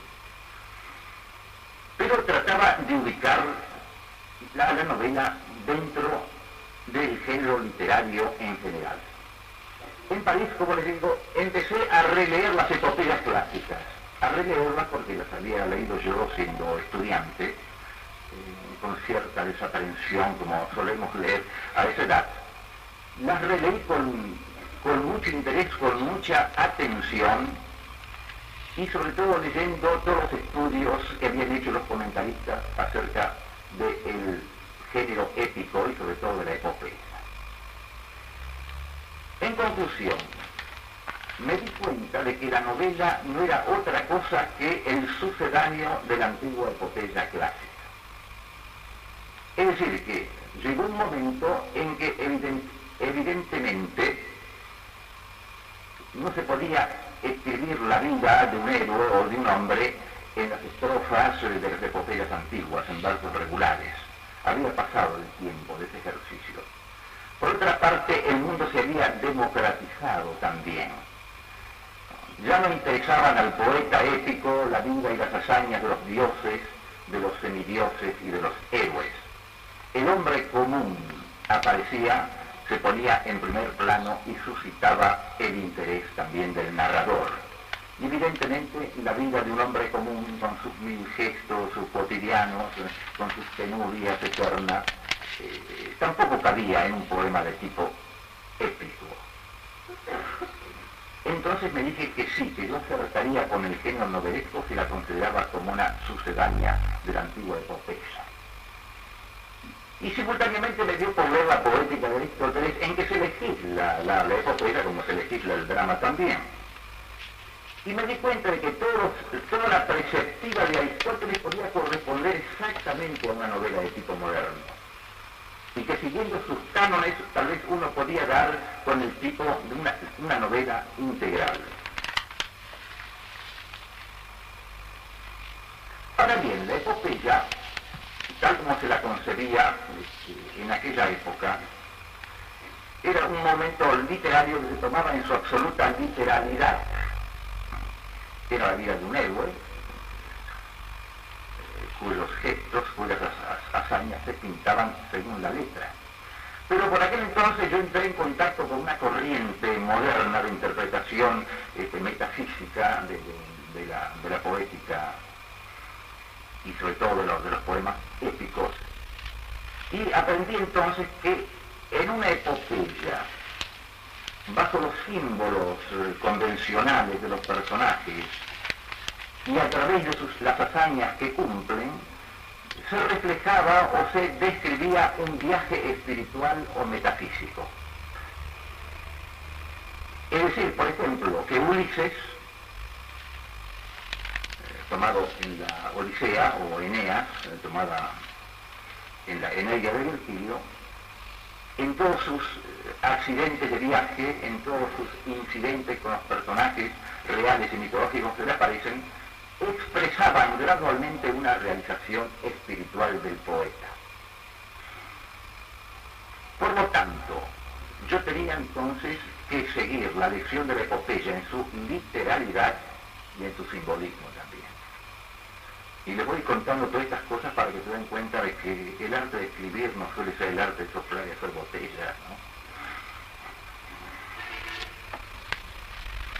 Ahora bien, estas realizaciones espirituales se pueden realizar de acuerdo con distintos simbolismos. En la eh, eh, que les dije recién, o la Eneida de Virgilio, se sigue el simbolismo del viaje. La realización espiritual se simboliza con el viaje que realiza el personaje, este, generalmente en una nave, eh, a través de, islas, eh, conociendo este, regiones eh, ignoradas, enfrentándose con, con- otros héroes o, o enfrentándose con monstruos o con magas. Y también se puede hacer esta realización espiritual, se puede traducir con el simbolismo de la guerra, que es el simbolismo que utiliza Homero, por ejemplo, en la Ilíada. También en esta guerra está simbolizado una, realización espiritual, una conquista espiritual. Por otra parte, ya tenía yo este, otros simbolismos eh, tomados sobre todo de la mística, por ejemplo, el simbolismo que utiliza el Dante en la Divina Comedia es el simbolismo del descenso y el ascenso infernal. El que utiliza San Buenaventura, por ejemplo, es el simbolismo del itine- itinerario, también del viaje, itinerarium este, mentis ad Deo, el itinerario de la mente hacia Dios. El simbolismo que util- utiliza San Juan de la Cruz es el, es el simbolismo del ascenso también, la subida al monte Carmelo, por ejemplo. Y yo mismo había intentado ese mismo viaje en una obra que tal vez algunos que conozcan, que se llama Descenso y Ascenso del Alma por la Belleza, en que por el camino de la belleza creada, el alma puede descender primero y volver a ascender después, por el mismo camino. Por otra parte, que va todavía el simbolismo de la concentración, que es el que sigue eh, Teresa de Jesús en sus moradas, en que después de recorrer una cantidad de moradas exteriores, en un movimiento, diría yo, centrípeto, llega al centro de esa gran casa, de esa gran morada, donde realiza, cumple su realización mística. Bueno, entré de planificar ahora en Buenos Aires, elegí el simbolismo del viaje. Mi héroe, que es ahora en Buenos Aires, debía realizar un viaje que fuese a vez físico y metafísico. Además yo tenía otro cuidado. Debía, como soporte de mi obra partió de las esencias nacionales. Yo no podía hacer una, una obra sobre la base de imitaciones de los guaraníes. Yo tenía que realizar mi viaje con héroes, con héroes argentinos, con ontologías argentinas y con geografías argentinas. Era una empresa bastante difícil y que hasta entonces se había hecho muy poco. Yo recuerdo una edad, y no hace muchos años de esto, en que un pintor argentino, y hablo de los grandes, no le podía dar una pincelada en materia si no conocía la última obra de Picasso, por ejemplo, o una fotografía de ella que era lo más corriente. O un músico no, no podía escribir tres compases si no conocía la última partitura de Stravinsky, por ejemplo. O un novelista no podía escribir una novela si no conocía la última eh, obra de los novelistas ingleses o, o norteamericanos. Bueno, todo eso a mí me disgustaba bastante, porque yo he sido bastante patriota, siempre. Desde, que era chico y que me ponía mi guardapolvo blanco, mi madre me ponía una inmensa escarapela aquí en el pecho, muy patriota. Entonces, si yo veía en todo eso una especie de complejo de inferioridad ante. ¿Por qué, me decía yo, nosotros no podemos hacer obras literarias con nuestras cosas y con nuestros hombres? Y en mi ambición llegaba más lejos. Me acuerdo estaba de moda entonces, o en uso, en las escuelas primarias, un diccionario muy chiquito que se llamaba el Campano Ilustrado, que no sé si se usa todavía. ¿Se acuerdan? Bueno, el Campano Ilustrado, que era un diccionario que era muy barato, tenía pequeñas biografías de todos los grandes escritores universales. Desde luego yo me las conocía de memoria, sabía que Shakespeare era inglés, era un gran dramaturgo que había escrito tales obras, pero leer las obras para era un, puro imposible, entonces no había la facilidad de lecturas que hay ahora, y los libros no abundaban tanto. Yo conocía las obras por sus títulos y conocía a sus autores por su nombre y origen, pero sabía que eran grandes. Y entonces yo me preguntaba alguna vez, pero ¿por qué un argentino no puede llegar a ser un gran escritor, lanzarse a grandes este, aventuras de creación literaria? Fíjense qué preocupación por parte de un chico que tenía 11 o 12 años entonces. Me propuse entonces poner en valor las esencias naturales, nacionales, sus hombres, su- su- sus cosas, eh, sus paisajes, sus problemáticas. Y desde luego no bastaba con tomar esas ontologías, esos hombres, esos paisajes. Era necesario que al mismo tiempo yo los elevara a un plano universal, de modo tal que mi obra pudiera ser inteligible para los eh, hombres de otros pueblos, porque si no me hubiera quedado únicamente en el folclore nacional o en el simple color local. Yo quería también que mi obra este, pudiera ser elevada al plano, al plano superior de la universalización. Y había tenido una experiencia muy graciosa porque Clemente recordaba recién mi- mis poemas, sobre todo mis poemas astrales, y yo este, tenía un poema, o tengo mejor dicho, que se llama A un domador de caballos. Este poema fue, bastante conocido en España y en un viaje que hice, este, que estuve hablando con él, con el poeta español Gerardo Diego. Y él le gustaba mucho este poema y yo le preguntaba, ¿pero por qué? Y él me decía, porque ese poema únicamente puede ser escrito por un argentino y al mismo tiempo corresponde a todos los hombres del mundo que alguna vez han tomado un caballo. Eso era lo que yo quería eh, conseguir entonces con Adán Buenos Aires. Ahora todavía me quedé soñando con un ideal más alto, ¿no? El que tal vez cumplan las nuevas generaciones. Que sea aquel el día en que sea conocido que un poeta es argentino por el simple elogio de una rosa. El día que un poeta, al, elogiar universalmente una rosa, ve con el acento argen- argentino, habremos llegado al ideal de todos nosotros y al mío personal por lo menos. Quiere decir que, en suma, yo debía poner lo nuestro en valor universal por encima de los localismos y el folclore. Los que hayan leído Adán Buenos Aires habrán observado que su viaje físico y metafísico se realiza en dos movimientos, que se realizan por la misma calle Guruchaga, que era la calle que se iniciaba en mi, barrio, en Villa Crespo, en la calle Barnes, y, terminaba por allá, por, por Palermo. dos movimientos, uno es de expansión o centrífugo. El personaje abandona su casa, es su centro, y entonces se dispersa en el sentido del movimiento centrífugo y entra irremediablemente en los caminos de la dispersión, de la multiplicidad y de las aventuras. Y el otro movimiento que debía realizarse después era complementario de concentración o centrípeto. Es decir, el personaje vuelve a concentrarse y vuelve a su centro por la misma calle.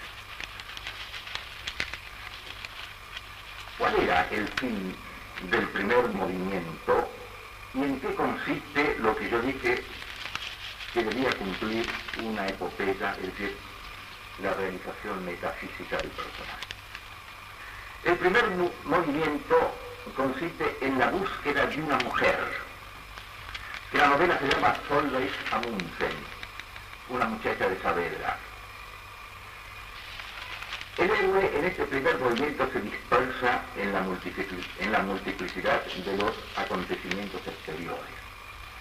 Siguiendo la lección de la Odisea y a lo largo de esta calle Burchaga que yo había recorrido tantas veces, porque es una calle de mi barrio, yo presento ciertas figuras de la Odisea que son fácilmente reconocibles. Aparece, por ejemplo, el, el ciego Polifemo, en la figura de- del español que pide limosna en una de las calles frente a la iglesia de San Bernardo. Aparece la figura de Circe la maga en la librera de la hormiga de oro. Circe la maga, la tentadora, la que puede distraer al héroe de su aventura. Aparece el episodio de las sirenas en las tres muchachas que desde acostarse en un zaguán están tentando a los viajeros, a los que pasan por las calles. Pero eran simples referencias, diríamos, anecdóticas, para buscar una conexión o un punto de referencia entre mi novela y eh, el simbolismo del viaje, tal como se da, por ejemplo, en la Odisea de Homero. Ahora bien, búsqueda y hallazgo de Solveig Amundsen. Eso era el término del primer movimiento. El héroe recorre la calle, pasa a través de una cantidad de aventuras de- por la ciudad, llega a la casa de Solveig Amundsen, se realiza una tertulia fantástica, tertulia grotesca. eh, el personaje frente a la Solveig Amundsen terrestre o concreta sufre un desengaño de amor. Luego sigue las aventuras por el Bajo de Saavedra hasta la Casa del Muerto, eh, con la aparición de todas las figuras míticas en el Bajo de Saavedra, que por cierto realizamos con personajes reales, eh, todos participantes del movimiento Martín Fierro al que todos pertenecíamos.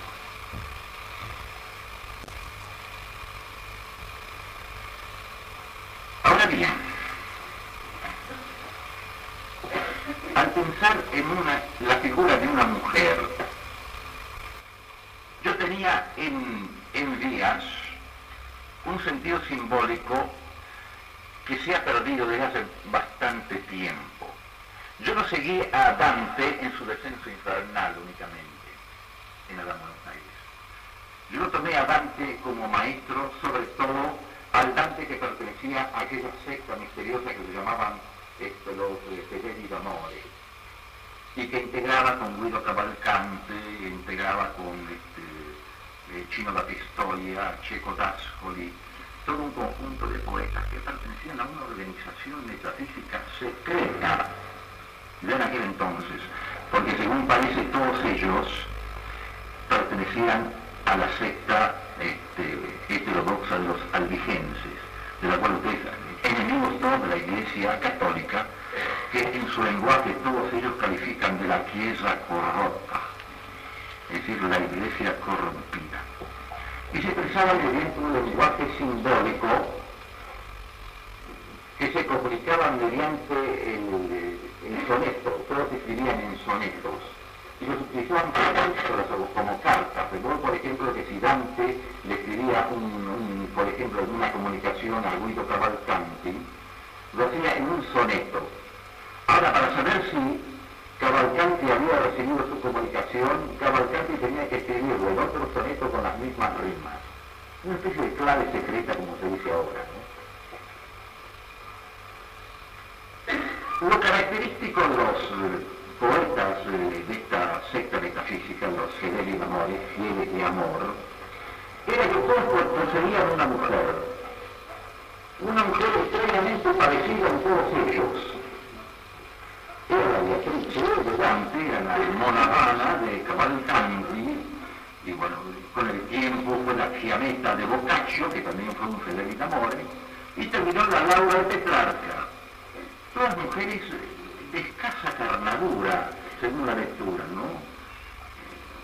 De escasa minifalda, por ejemplo, no, no, eran mujeres abstractas, es decir, que no eran mujeres reales. A pesar de que la crítica histórica de su tiempo las daba como mujeres que habían existido en la, en vida real. De acuerdo a una discusión que yo tuve con un profesor de literatura italiana, del cual era muy amigo, y, con el cual hablábamos pues, justamente del suplemento de la nación cuando nos reuníamos con Matías y otros, y otros amigos, que se ponía furioso cuando yo decía que la Beatriz de Dante no había existido, era simplemente una mujer simbólica. Pero no señor, si en Florencia está la, la- la casa de los Portinari, ahí vivió eh, Beatriz y se casó con, con fulano de Pal, con, no, no recuerdo cómo, Simone, Simone Bardi. Y él no sabía lo que se descubrió después, que la Beatriz como personaje real fue inventada por Boccaccio. ¿Y sabe por qué fue inventada por Boccaccio? Porque en esa época la iglesia amenazó a confirmar la Divina Comedia. Porque la iglesia había sospechado que había una doctrina metafísica oculta y heterodoxa en la Divina Comedia. Entonces, para salvar el poema de su maestro, Boccaccio inventó una Beatrice de carne y hueso, eh, le, buscó una casa en, en Florencia, la casa de los Portinari, la casó con Simone Bardi, y entonces aparecía como muy normal, Dante, un joven poeta adolescente, se enamoró de esta niña ideal. Pero si ustedes leen la Vita Nueva, en que Dante refiere sus amores, se dan cuenta que no tiene nada que ver con, con el amor humano. Ahí se trata de amor divino encarnado en una mujer, en su caso se llamaba Beatrice, que en el caso de Cavalcanti se llamaba Mona, Mona una mujer simbólica que después llega a averiguarse que no es otra que la amorosa Madonna inteligente. Esa mujer es la amorosa señora inteligencia, representando el intelecto trascendente. Es idéntica en todos ellos.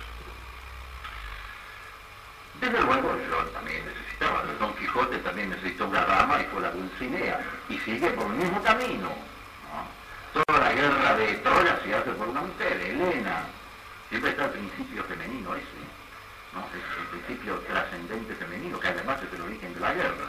Y todos sabemos que las mujeres siempre son el principio de la guerra.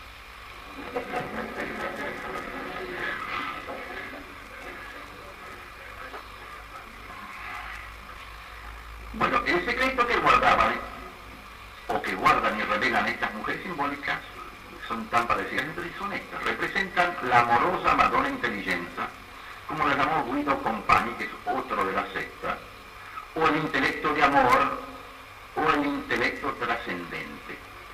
Ustedes se preguntaban, ¿qué es eso de intelecto de amor? Ustedes conocen que hay un, intelecto, ¿verdad? El hombre, me- me- mediante su facultad cognoscitiva, puede conocer una cantidad de, cosas, ¿no? Pero el intelecto de amor tiene que ser fatalmente otra que intelecto. Y lo es en efecto. El intelecto generalmente conoce por vía indirecta.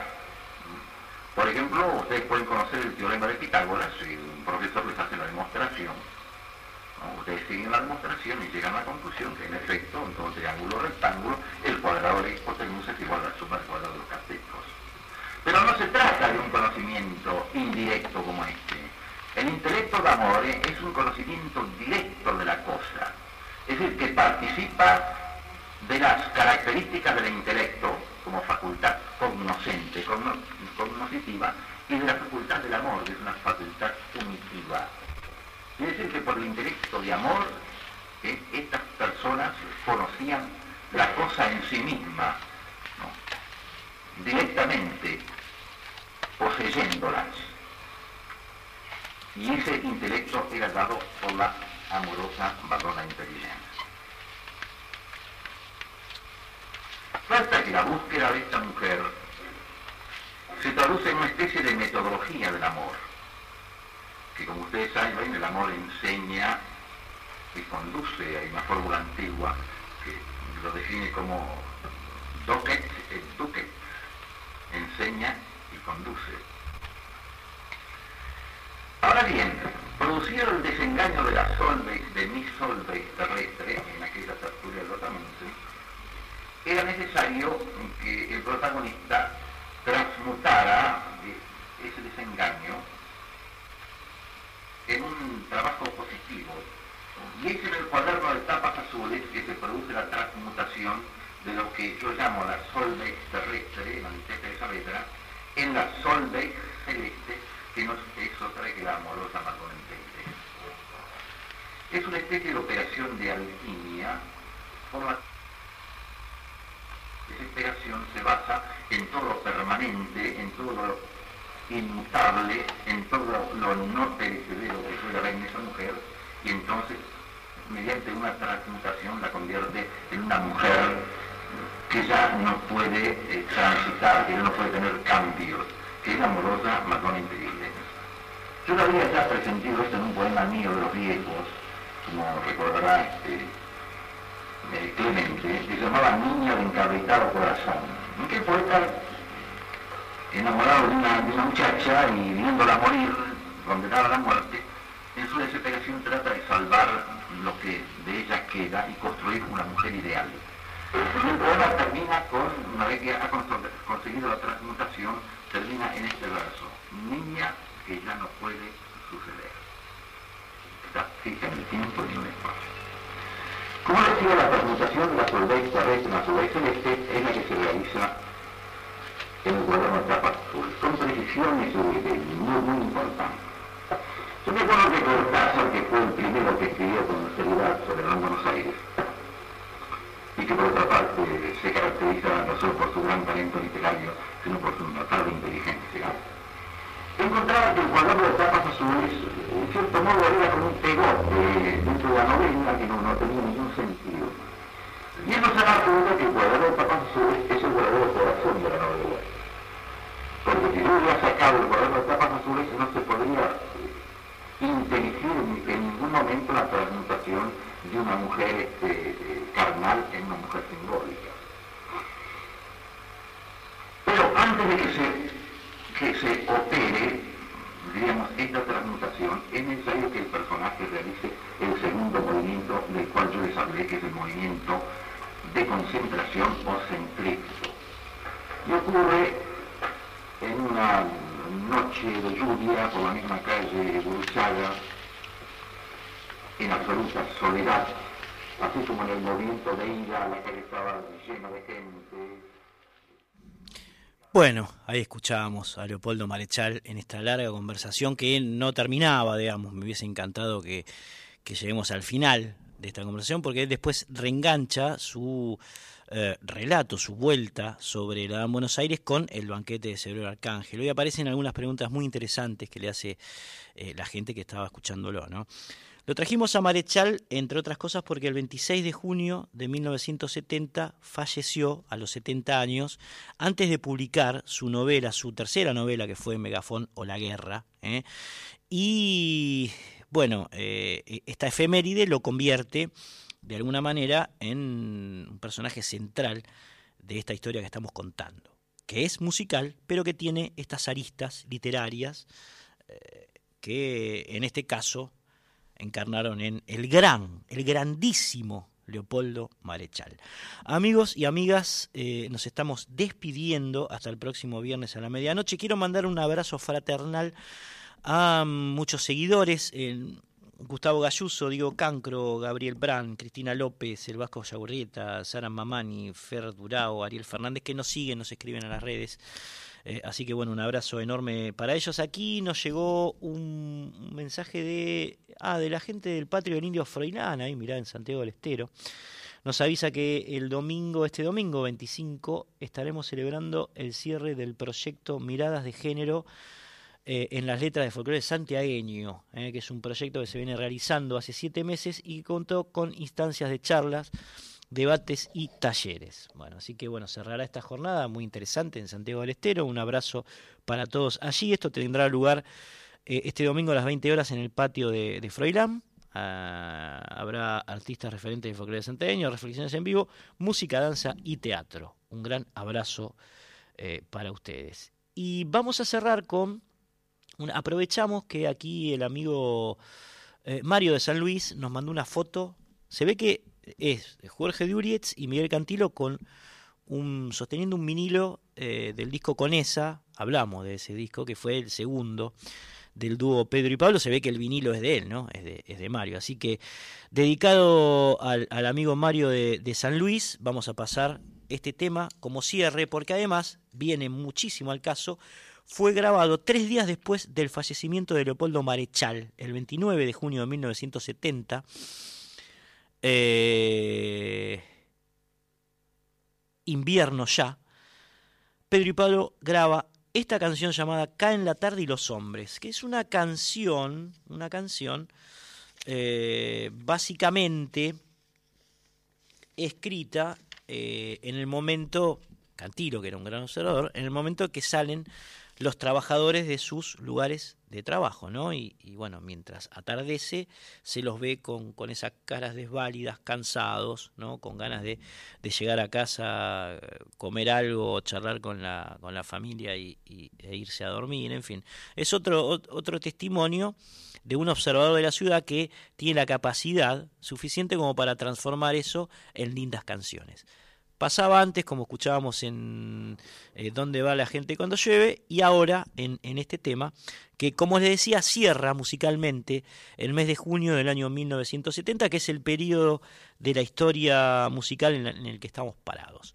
Pedro y Pablo, amigos, amigas, caen la tarde y los hombres, nosotros nos reencontramos el próximo viernes a la medianoche aquí en Radio Nacional Folclórica. Somos Resonancias, mi nombre es Cristian Vitale, estuve acompañado en la operación técnica por Jessica Duarte. Eh, y bueno, un gran abrazo a Juan Sixto, a la Dire Mavi, a, al Fabio Vitale, mucha gente que, bueno, este, es parte también de este programa. Nos reencontramos entonces, Miguel Cantilo, Jorge Durietz, Caen la tarde y los hombres.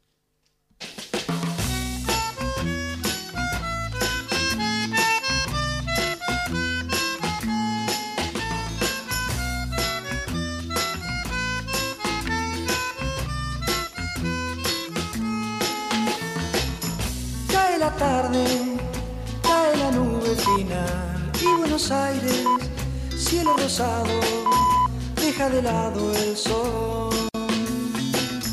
Cae la vida misma con esa noche en cinta. Sale la gente cansada tras una nueva jornada de vuelta al hogar caen y se hacen daño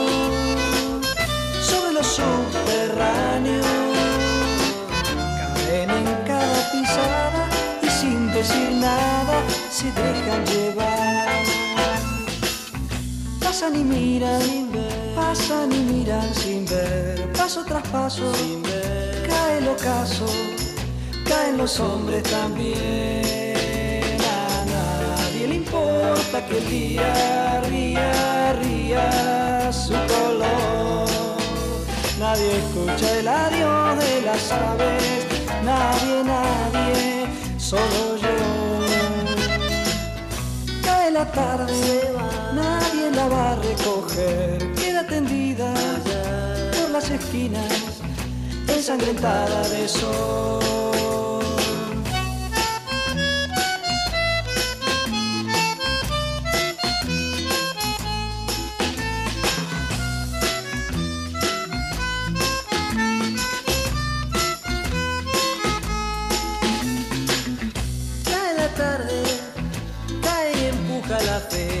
cruzan la calle, cruzan la vida, llevan la cruz a pie. Y eso seré mañana, no se me da la gana. Quiero ser hombre de veras, con fe, con quimeras, sin resignación. Cae la tarde, caen los hombres de gris, ya Buenos Aires cielo rosado, se ha demorado en mí.